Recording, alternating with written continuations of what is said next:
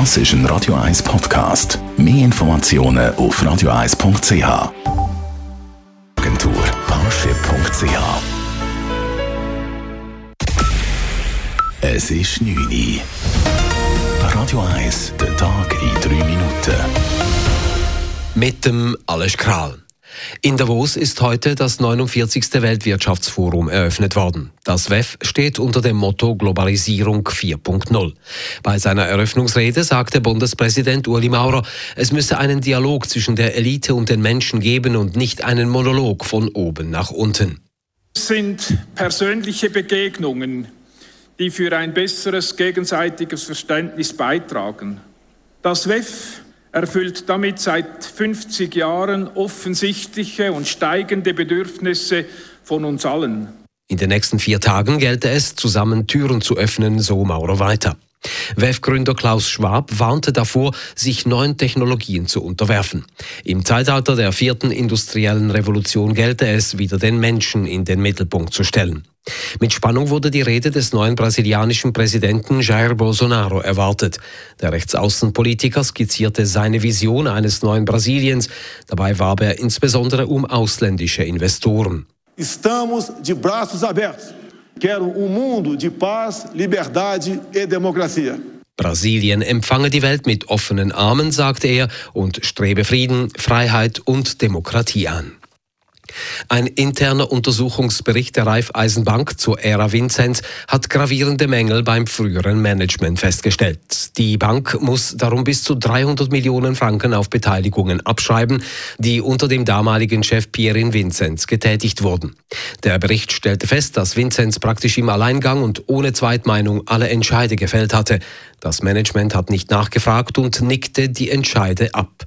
Verwaltungsratspräsident Guy Lachapelle sagte dazu heute an einer Telefonkonferenz. Das Geschäftsleitungsteam und der Verwaltungsrat als Ganzes hat die ganze Diversifikationsstrategie schlichtweg unprofessionell gehandhabt. Es ist nicht strafrechtlich, hier ist einfach schlecht gearbeitet worden. In der Folge sind drei Geschäftsleitungsmitglieder bei der Raiffeisenbank zurückgetreten. Der Bericht hat nur einen Teil der Zukäufe untersucht. All jene Beteiligungen, welche die Zürcher Staatsanwaltschaft untersucht, waren ausgenommen.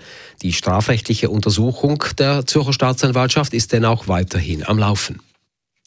Die Winterthurer Zeitung ist nach der Übernahme durch die Familie Blocher inhaltlich in Richtung SVP gerückt.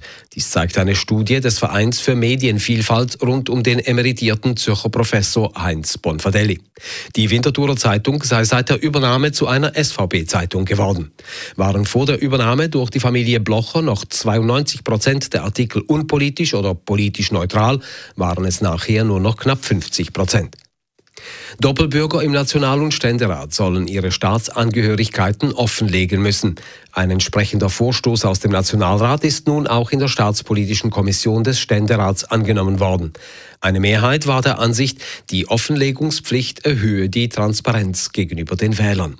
Damit können nun National- und Ständerat über die Änderung des Parlamentsrechts befinden. Radio 1 Wetter. In der Nacht ist es teils klar, teils hochneblig trüb. Morgen am Mittwoch hat es dann unterhalb von 1000 Meter Hochnebel. Der löst sich im Tagesverlauf größtenteils auf. Es ist dann aber nur noch teilweise sonnig. Temperaturen am frühen Morgen um minus 3 Grad, am Nachmittag um den Frühpunkt um oder leicht drüber. Das war der Tag in 3 Minuten.